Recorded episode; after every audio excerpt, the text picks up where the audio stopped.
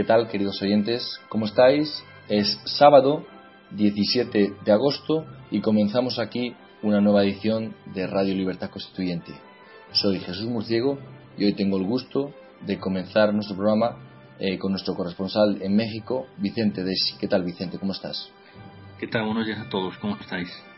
Tenemos también desde Polonia, desde Varsovia, a José María Alonso, ya un habitual entre nosotros. ¿Qué tal, José María?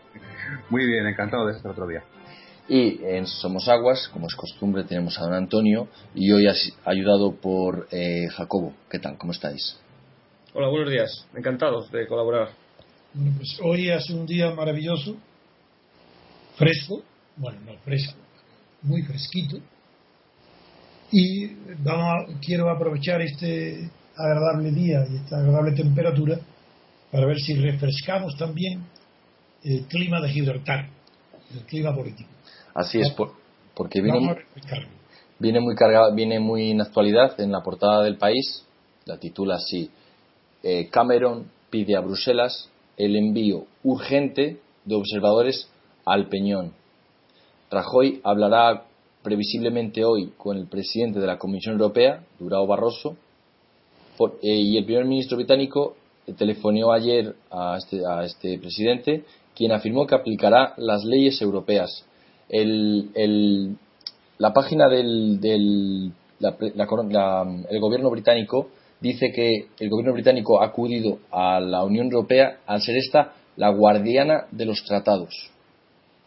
Muy bien, pues hoy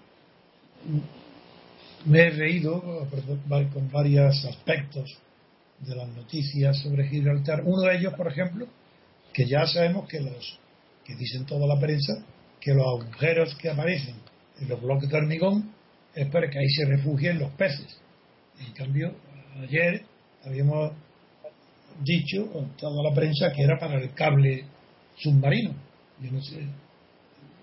Ahí se ve la contradicción y las mentiras de todo lo que está diciendo el gobierno español sobre Gibraltar. Pero mm, el, asunto de Gibraltar es tan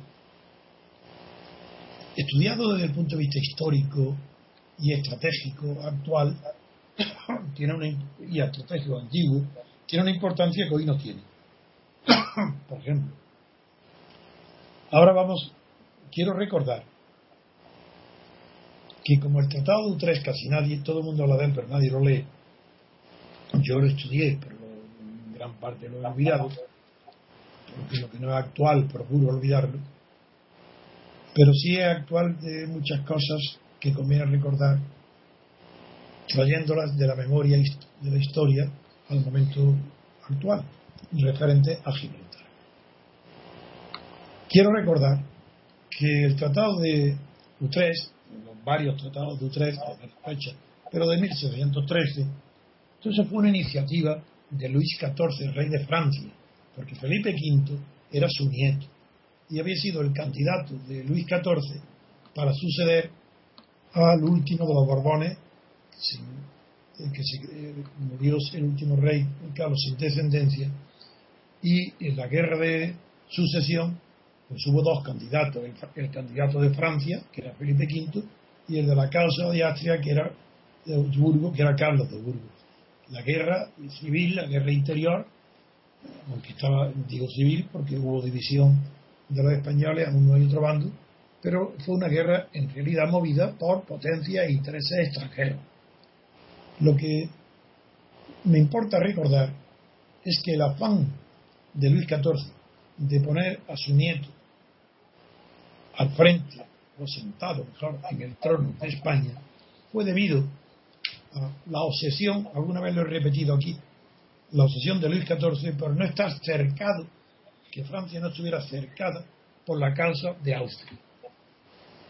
Hay que recordar el mapa de aquel tiempo, y es verdad que Francia y los Borbones pues estaban cercados, literalmente por tierra, estaban cercados por toda la, eh, por los territorios pertenecientes a la causa de Austria, desde, los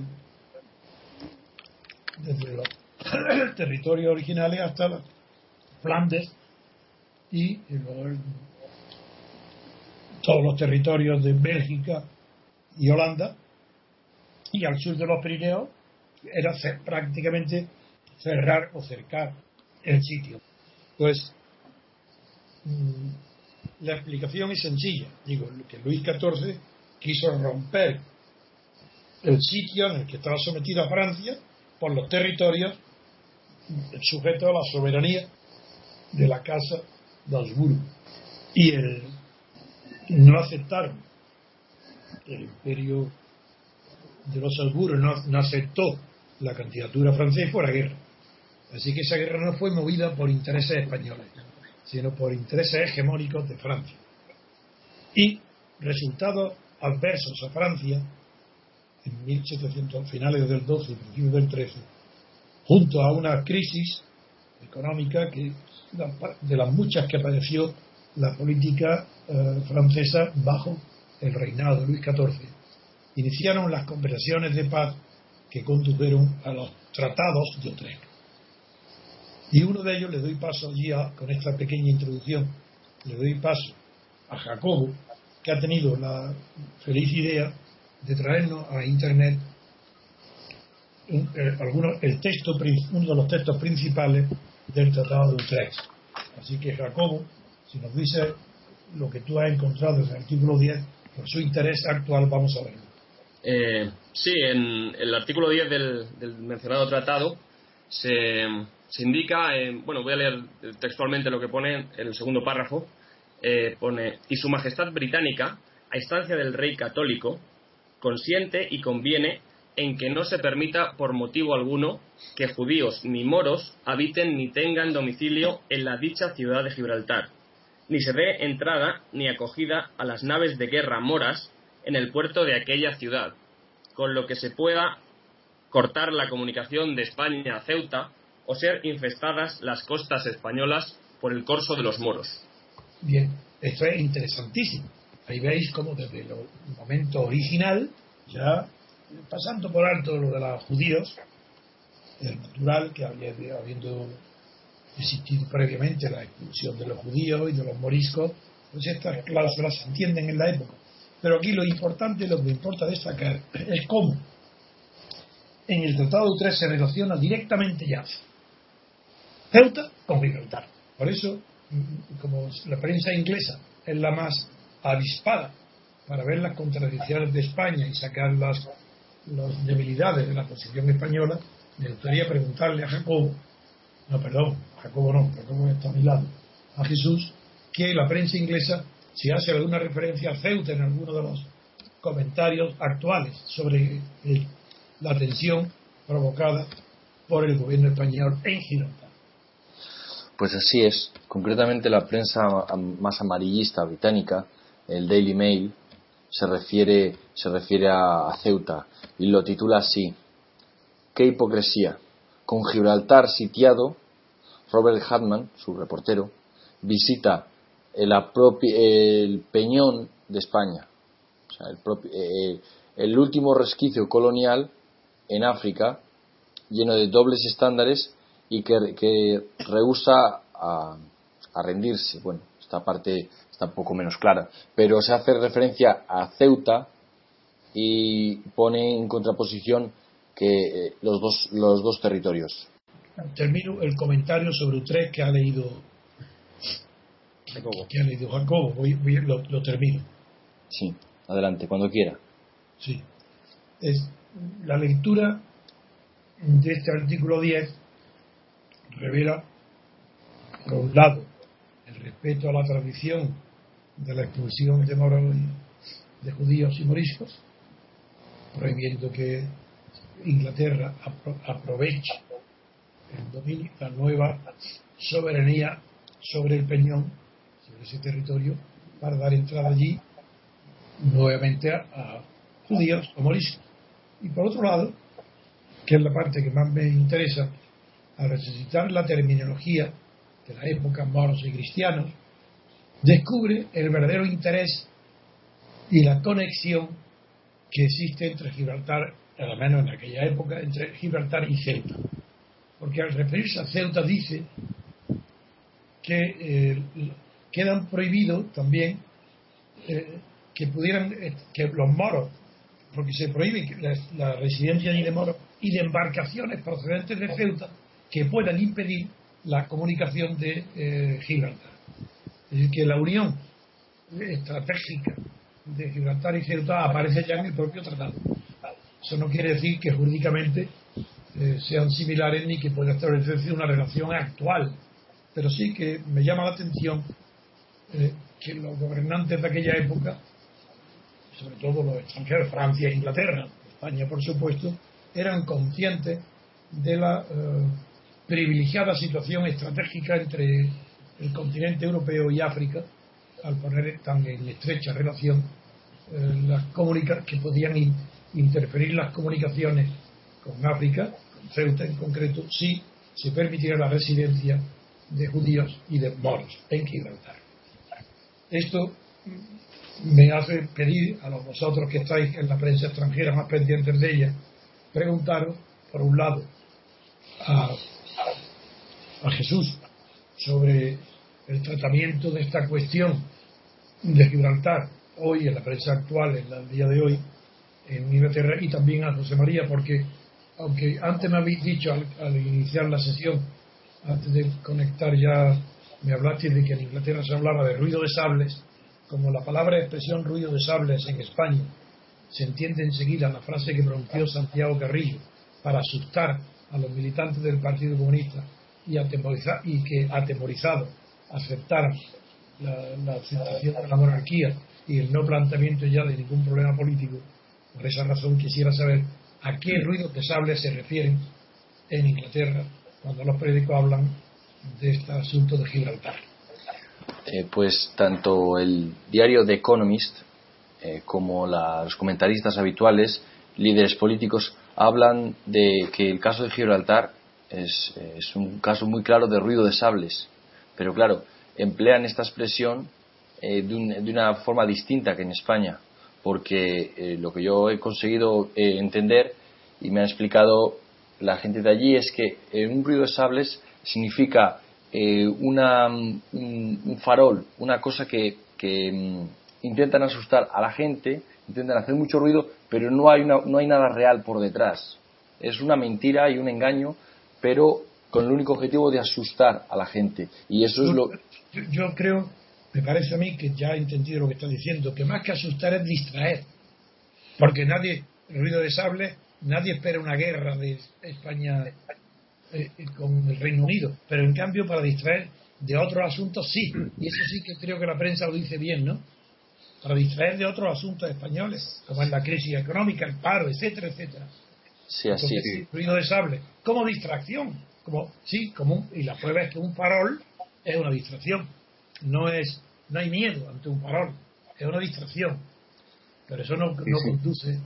Creo si me permitís, sí, si me permitís, yo he leído en el Confidencial Digital que tanto la Armada Española como la Royal Navy están en permanente comunicación a nivel de almirantazgo y no pasa nada. Dicen que, ambos que es un tema político, que ellos siguen con sus amistades y con sus buenas comunicaciones habituales. O sea que no solo, eso, no solo eso, sino que una patrullera española va, va en se une en rota a, la, elementos de la Royal Navy para acompañarle en las maniobras. Si, si, es que todo esto es una comedia.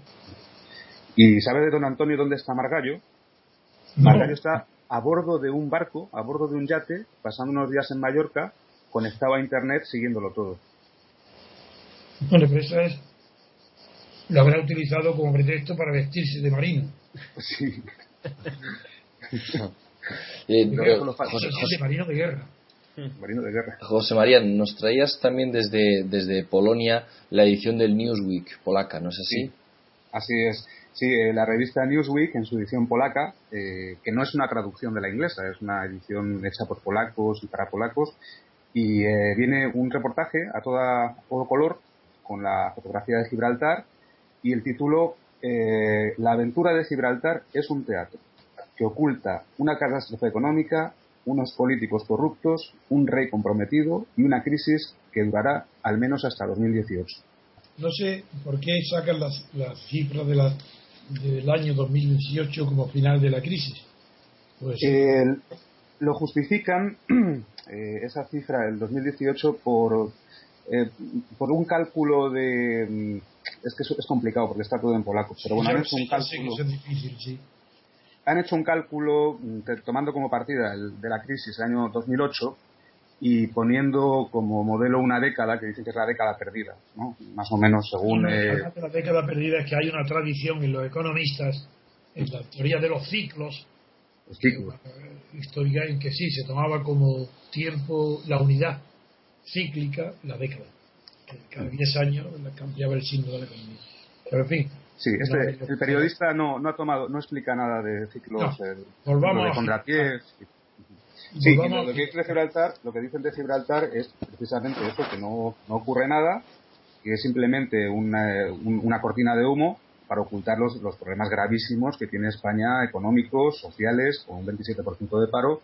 Y cuenta el Newsweek, eh, pues como España es eh, ahora mismo pues un lugar donde, eh, debido a la liberalización que hizo Aznar del suelo, para que los ayuntamientos se autofinanciasen a través de los, los, impuestos de actos jurídicos documentados e impuestos de transmisiones patrimoniales, pues eh, como eso fue una especie de permiso para imprimir dinero, lo que resultó en una burbuja económica tremenda, en una sociedad sobreendeudada, y, al final pues que ha estallado todo se ha quedado eh, como dijéramos el, rey desnudo no se ha visto se ve la realidad del país una crisis tremenda y que lo de Gibraltar no es otra cosa que una cortina de humo de la que por otra parte España siempre ha tirado en el pasado cuando había problemas interiores. Bueno lo que sí quiero observar es que la situación va evolucionando en el sentido de que ya no se habla de la alianza militar argentino, militar petrolífera, argentino-hispánica, para hacer un frente común, sino para invadir las islas británicas, al menos para derribarle a alguno de los, hundirle a alguno de los navíos de guerra que, pasen por Gibraltar. De eso ya se, ya se habla menos y se va conduciendo la situación, pero no por, no por Rajoy ni por Margallo, sino que es Camerún el primero que ha puesto el asunto, el conflicto diplomático, que es un conflicto diplomático nada más, a pesar de que lo quieren presentar en España como un conflicto patriótico, pues eh, lo, ha puesto Camerún en, en, en Bruselas. Así la idea de que Bruselas empieza a conocer este asunto es una idea de Camerún no es de Margallo ni de Rajoy. Pero ellos ya están metidos en esa vía. Por lo cual, ¿qué quiere decir? Que hasta ahora estaban dando palos de ciego. Argentina, pescadores armados. Claro que también hay una noticia hoy de que los pescadores lo están animando, lo está Margallo dándole ánimo y probablemente también dinero para que se manifiesten eh, con la llegada de la flota británica se manifiesten en contra de esa visita. Volvemos lo de siempre. Es muy peligroso. Todo lo que sean provocaciones y que sean pacíficas, muy bien, pero puede haber en cualquier momento un incidente. Así que esto al contrario, tiene que haber, haber una extrema prudencia de no caldear los ánimos, de someter los asuntos al terreno de donde nunca debieron de salir y que si en este caso ha preferido Camerún meterlo en Bruselas es porque a Camerún sí que le interesa muchísimo sacar el asunto de Gibraltar del terreno de la descolonización donde estaba y está metido dentro de la ONU.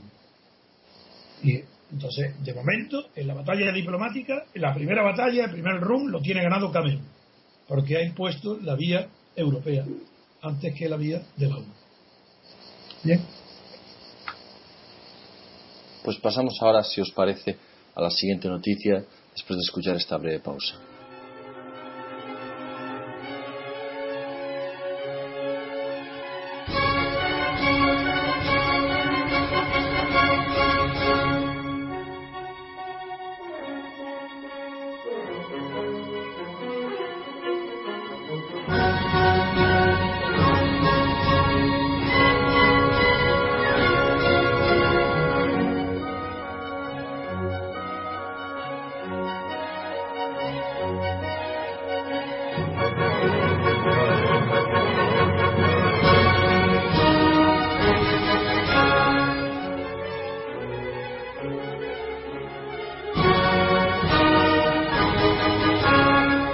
Siguiente noticia es de internacional y nos la trae el diario El País en su portada que titula El ejército egipcio cerca una mezquita con más de mil islamistas.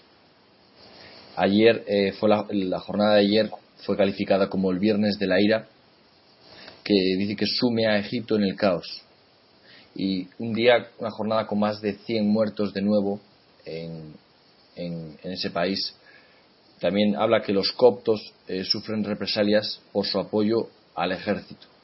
Al menos 40 iglesias cristianas quemadas por radicales islámicos, la mayoría en la ciudad de Minja, al sur, que es la más aceptada.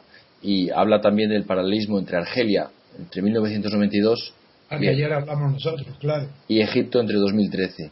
La dice que la espiral de violencia que vive Egipto guarda similitudes con lo que pasó en Argelia en los años 90. Don Antonio, ¿comparte usted este criterio? Sí, sí, pero ya dije ayer las diferencias.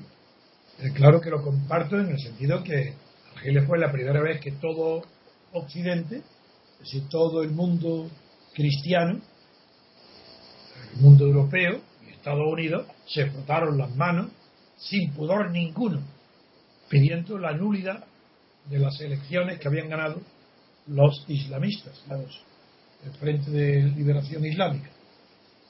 Y fue un aplauso general. Mientras que hoy en Egipto se repite el asunto, pero de una manera distinta, mientras que en Argelia triunfó el golpe de Estado militar contra las elecciones, resultado de las elecciones, en Egipto hay unas diferencias. En primer lugar, las elecciones no fueron tan mayoritarias como en Argelia en Argelia eh, fue el éxito del, Frente de Liberación y la mitad era mucho más eh, representativo, más grande, masivo. En cambio, los partidarios de Morsi, que eligieron la constitución y a ese presidente, ya lo dije ayer, fue no llegar, no, aproximadamente representan una cuarta parte de la población adulta, un 25%. Esa es la primera diferencia. La segunda es que mientras que en tiempos de en los años 90, Europa y, y Estados Unidos, recién terminada la Guerra Fría, mm, no había ánimo, era más débil la conciencia de los derechos en los países del llamado todavía entonces tercer mundo y Argelia tercer mundo. En cambio hoy está mucho más en la opinión pública internacional está mucho más sensible la situación de la, de la oposición de religión.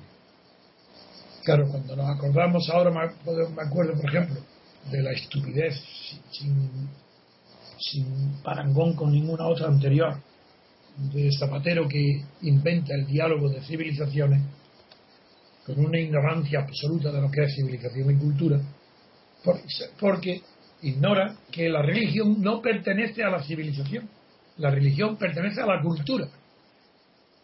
Un diálogo de, entre religiones es un diálogo cultural, no de civilización. Bien, pues con esa diferencia, hoy la cultura de los países del norte de África, la cultura musulmana, no la civilización, la cultura reivindica un reconocimiento internacional de sus derechos que abarca desde la condena a muerte de, una, de los que hagan caricatura a Mahoma hasta al menos formalmente, la hipocresía internacional de apoyar todos los extremos de la, de la cultura islámica en nombre del respeto a la religión, con olvido absoluto de si ese respeto implica también falta de respeto a los derechos humanos. Por eso yo recuerdo en este momento la enorme diferencia entre Argelia y Egipto. Hoy en Egipto está sobrecitado, sobresaltado el derecho de los hermanos musulmanes a imponer la cultura, su cultura religiosa en el Estado. Y cualquier observador exterior como soy yo, cualquier persona que defienda el progreso en el sentido de la, exaltación de los valores morales, de valor universal, pues está en contra de los gobiernos, sea el de Irán, sea el de Egipto, sea el de cualquier país que no sea el Estado laico. En Egipto esto está produciendo unos fenómenos muy graves. En primer lugar, el primero es que sea la represión tan grande de los militares ah, del gobierno que se llama ya interino. Cuando llegó no era interino, pero ahora ya se designa por abreviar la idea el gobierno interino de Egipto. Pues bien, la represión del gobierno interino contra los hermanos musulmanes ha sido de tal crueldad, de tal sadismo, de tal franqueza de enfrentamiento sin hipocresía que la coalición que había para sostener al gobierno interino prácticamente se ha deshecho.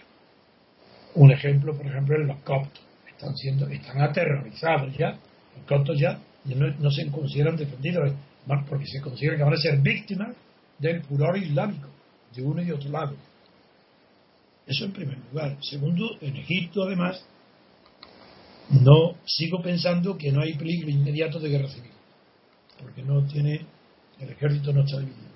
Pero ¿cuánto tiempo va a durar una situación de Egipto enfrentado con el mundo? Ese gobierno provisional utilizando las armas de fuego contra la población civil para oponerse a la religión, el, radicalismo religioso de los hermanos musulmanes. ¿Cuánto tiempo puede durar eso? Lo ignoro. Pero sí sé que la situación en Egipto es nueva, es inédita. No porque todo lo que se produce con el transcurso del tiempo, las novedades son originales. No, no.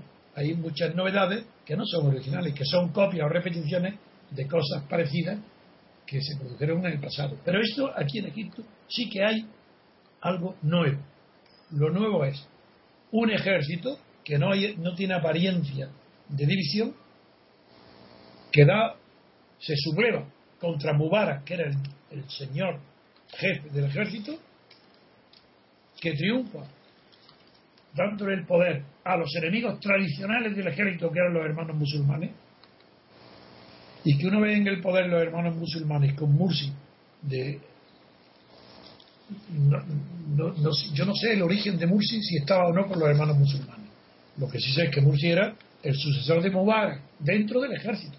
Pues bien, la defensa del gobierno de Mursi por los hermanos musulmanes me da la impresión que esa encono, ese empeño de los hermanos musulmanes de no transigir nada respecto a Morsi, es decir, que o Morsi o la guerra, me hace pensar que Morsi originariamente no proviene de la unidad religiosa con los hermanos musulmanes, sino que es un elemento nuevo procedente del ejército unido que, que se unió contra Mubarak, que ahora los hermanos musulmanes se agarran a él como si fuese el punto de unión que tiene la religión fanática de los hermanos musulmanes con el ejército. Eso me gustaría confirmarlo con datos de la experiencia egipcia, con datos, con información, puesto que yo es una atribución que hago solamente por la naturaleza de las cosas. En este caso, por la naturaleza, me parece exagerada del apoyo, mejor dicho, de que la continuidad de Morsi para los hermanos musulmanes ha sido planteada como una condición, un requisito sine qua non. Sin eso no hay paz ninguna. Eso me hace pensar que no pertenece en origen al a los elementos que forman parte de los hermanos musulmanes, sino que ha sido una conquista que se han encontrado con ella dentro del ejército y que no la quieren abandonar, porque no la tenían. Pues eh, para concluir este tema me gustaría añadir también la repercusión que está teniendo en, los en el mercado financiero por la importancia de Egipto en el tráfico mundial de petróleo, teniendo en, sus, en su territorio el canal de Suez, por donde pasan eh, diariamente 3 millones de barriles de petróleo y eh, esto provoca que el precio del crudo se haya, se haya disparado en los mercados y aumenta la preocupación tanto en Estados Unidos como en Europa. Yo no temo mucho ese peligro.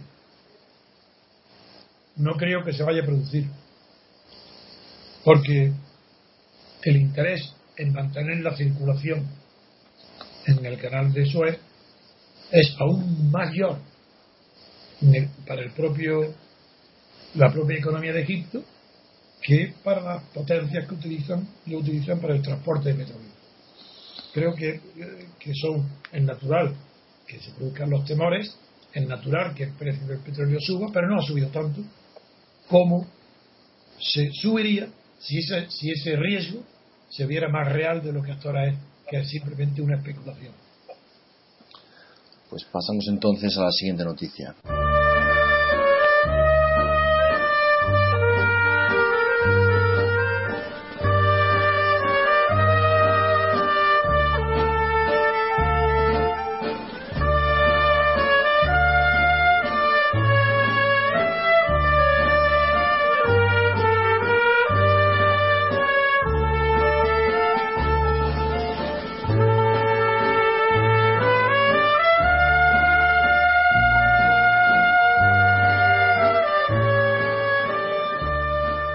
La siguiente noticia mm, es del caso Bárcenas en Nacional. El diario El Mundo titula así: El juez Ruz da al PP cinco días para entregar los dos ordenadores de Bárcenas. También indica que Cospedal declaró el miércoles que continúan estos ordenadores custodiados por el partido. El juez pretende, pretende comprobar si los archivos del pendrive este dispositivo de memoria digital son, la son copia original y también pide un informe pericial para cotejar las firmas atribuidas a Álvaro Lapuerta. Don Antonio. Eh, sí, yo creo que las noticias siguen siendo muy malas para Rajoy y para el PP, cada día peor. Y lo único que me ha extrañado es por qué ha tardado tanto el juez Luz en ordenar una diligencia judicial que para mí hubiera sido la primera, pero el primer día, que es que el PP darle un plazo para que entregue los ordenadores que desaparecieron del despacho de Barcenas. ¿Cómo ha tardado tanto? Ahora lo ordena ahora, pero bueno, si tener, una medida en el acto para ver, comprobar la veracidad de los apuntes, tener otra fuente de información directa en los ordenadores. en fin, a ver vosotros. También, también otras informaciones dicen que el juez Ruz cita a las, a las secretarias que trabajaron para Bárcenas y Álvaro Lapuerta. A mí me parece muy bien que ese testimonio sea hecho una en la práctica una realidad porque hay menos vínculos de las secretarias personales que hayan tenido los tanto Bárcenas como La Puerta eh, que no sé si serán o no del partido pero hay más posibilidades de que se le escape o que digan conscientemente o inconsciente eh, contradicciones respecto a lo que sus jefes han declarado. considero que es importante esa valoración. También, eh, claro, el, problema sigue siendo Álvaro Lapuerta.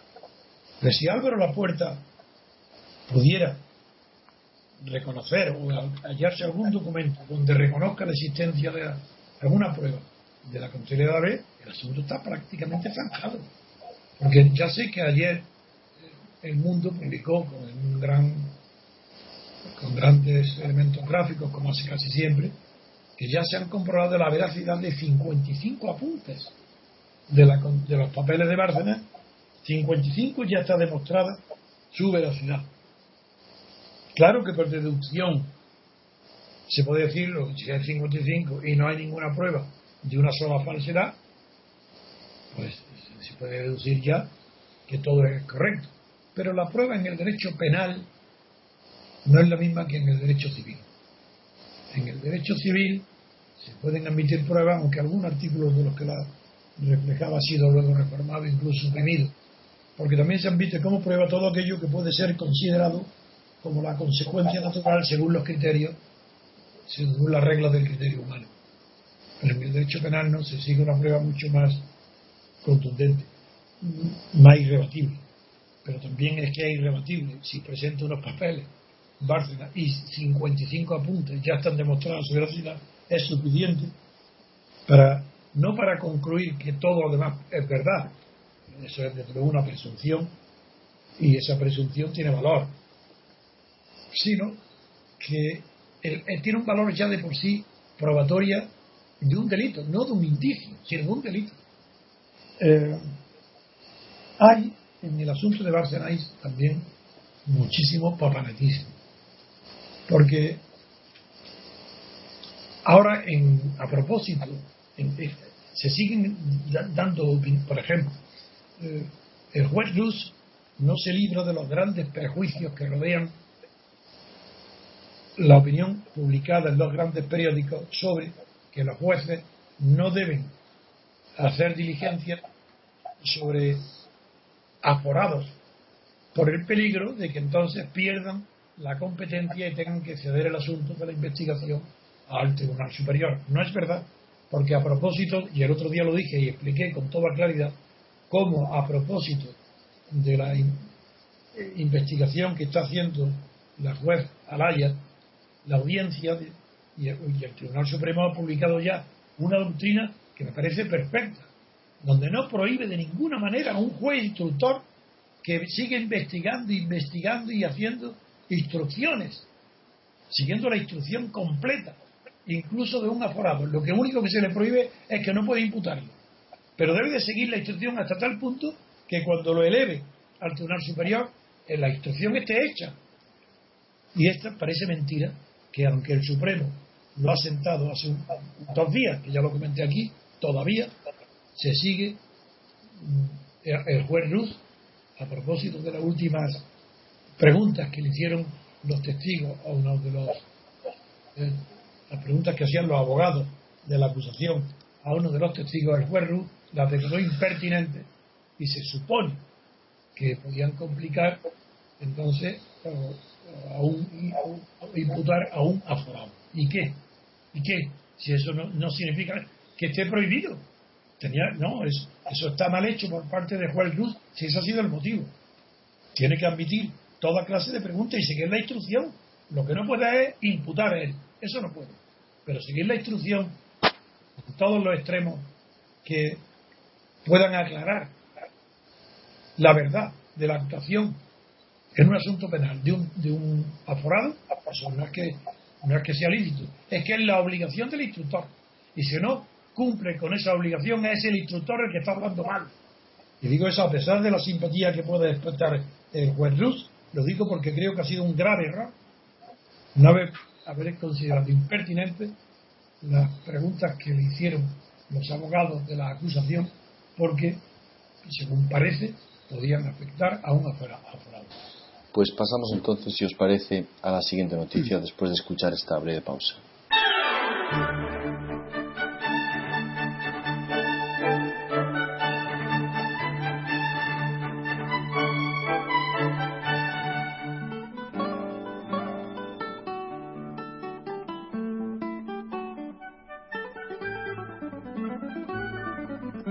Siguiente noticia eh, nos mantiene en nacional y trata de las universidades españolas y su posición en el ranking de las 200 universidades mejores del mundo. Y nos la trae Manu desde Sevilla. Adelante, Manu. Hola, muy buenas. Eh, un saludo. Eh, la noticia que leo desde el país eh, dice como titular ningún campus español alcanza los 200 primeros en el ranking de, de Shanghái.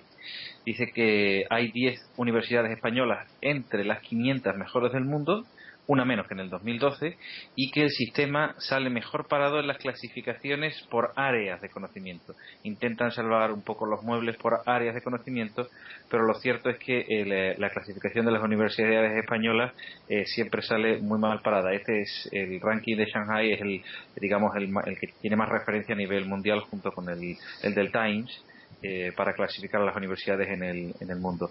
Don Antonio, ¿qué opina usted sobre cómo va evolucionando la, las universidades españolas?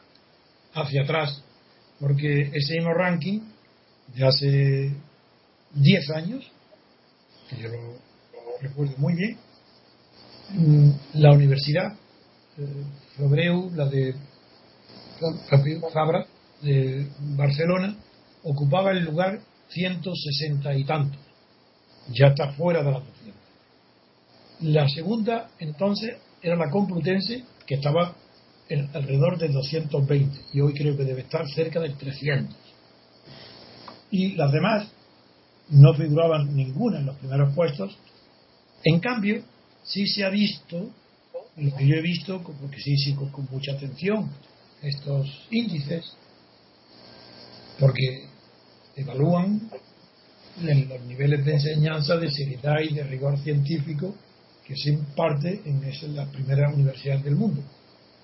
Sí recuerdo que los niveles, aunque los primeros lugares los ocupan las universidades de Estados Unidos, sin embargo, eh, siguen siendo muy fuertes las universidades inglesas, de Cambridge, Oxford, en algunas materias desde luego, pero en general en el conjunto, y que también ocupan un puesto muy destacado, que no lo sé ahora cómo estará porque no he visto la lista, pero que hace 10 años ocupaba uno de los primeros lugares, estaba entre, luego entre los 15 primeros, la Universidad de Moscú, que me extrañó entonces. Y ahora, como no lo sé, pregunto a Manu, si ha leído la lista, cómo sitúa a la porque estaban las primeras, las primeras eran las de Estados Unidos junto con las inglesas, después venían las alemanas, donde hay una tradición, claro, universitaria de gran prestigio, pero venía entre las primeras, desde luego entre las 20 primeras seguro, la Universidad de Moscú. ¿Y sabes algo de esto? Bueno, en el ranking de la, en el reciente ranking de Shanghai, que es el que estamos comentando, en, ese, eh, en ese ranking está la Universidad del Estado de Moscú, Moscow State University, la clasifican que es la primera de su país, el número 79. Ah, pues ha descendido. Pues mira, es una noticia, esto sí que es otra noticia añadir, ha descendido el nivel de prestigio de la Universidad de Moscú. Usala, Usala tiene mucha fama, tuvo un prestigio durante los años 20 y 30, un prestigio enorme, y perdió ese prestigio porque los eh, científicos de Usala se prestaron a colaborar estrechamente con Hitler para hacer todas esas pruebas de resistencia y de tortura. Ahí está implicada la Universidad de Usala y eso produjo un desprestigio tan grande que le ha costado muchísimos años llegar a, a tener prestigio, pero ha, vuelto a tenerlo. Y desde luego, en el régimen no solo de ciencia, de medicina, sino que incluso en economía, eh, la Universidad de Usala tenía un, un nivel altísimo.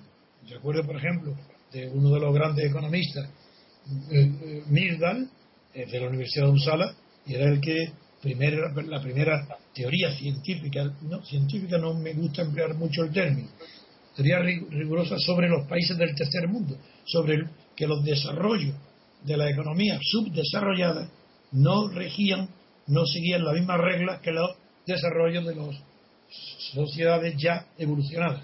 Y esa teoría originalísima se debe a Gurda Mirdal, que es de la Universidad de Usala.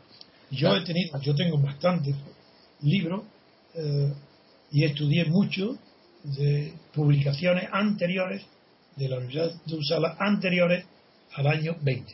La, la Universidad de Uppsala, que está en el ranking en el puesto 73 del ranking de este año del ranking de Shanghái, de las mejores universidades. Me gustaría preguntar, aprovechar que tenemos a Vicente Desi con nosotros, y preguntarle cómo está la clasificación de las universidades mexicanas.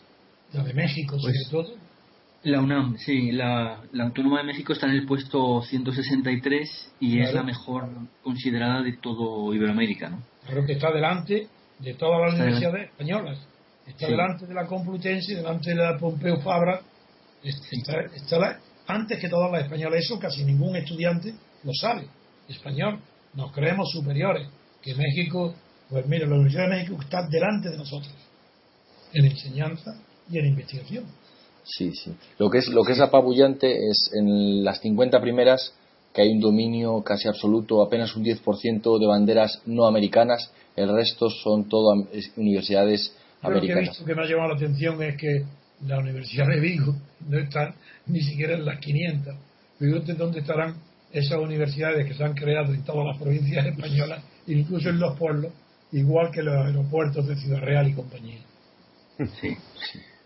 Eh, sí, de eso, eso habla también en el artículo este, perdón, el, artículo este que estaba leyendo yo del Newsweek, Eh, además de hablar de los, esos aeropuertos donde no aterriza nadie, eh, también dice que el desprestigio de las instituciones españolas, no solamente de los políticos, a los que, que nadie confía ya, sino que también eh, la gente solo podía mirar a una persona que era el jefe del Estado y dice que el jefe del Estado, el rey Juan Carlos, ha perdido toda autoridad y todo prestigio. Eso es evidente. Eso es evidente y además no solamente dentro de España ya se sabe perfectamente en toda Europa.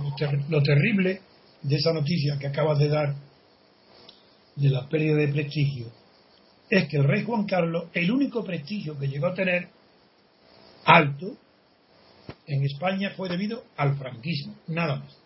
Y fuera de España, a que todas las grandes potencias, comenzando por Estados Unidos y luego Europa, la Comunidad Europea, se apoyaron en Juan Carlos para hablar del milagro de la transición española. Esa, que, fue el milagro de la corrupción. Porque no sabéis, eso sí que lo conozco. He publicado, he estudiado, he dedicado mi vida a conocer bien qué es lo que pasó en España desde la muerte de Franco.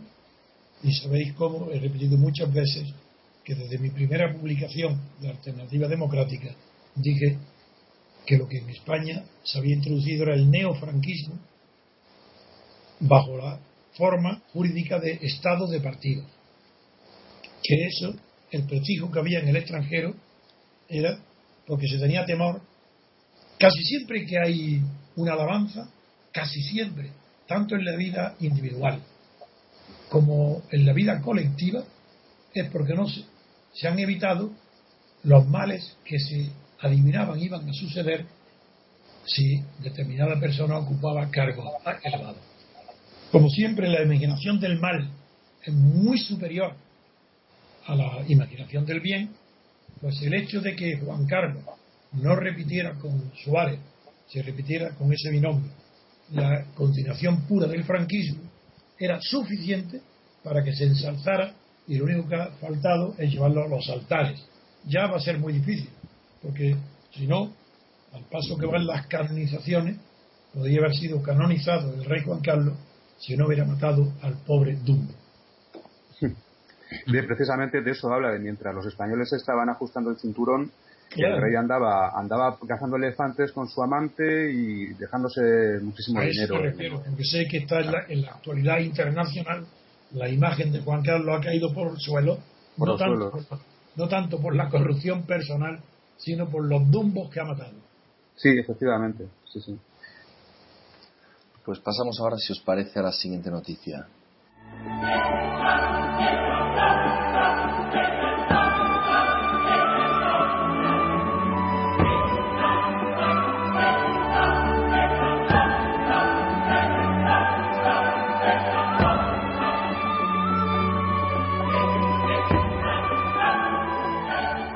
siguiente noticia nos la va a traer eh, como repaso de actualidad Vicente Desi desde México, que nos va a hablar de, lo que es noticia allí y lo que importa realmente en, México. Adelante, Vicente.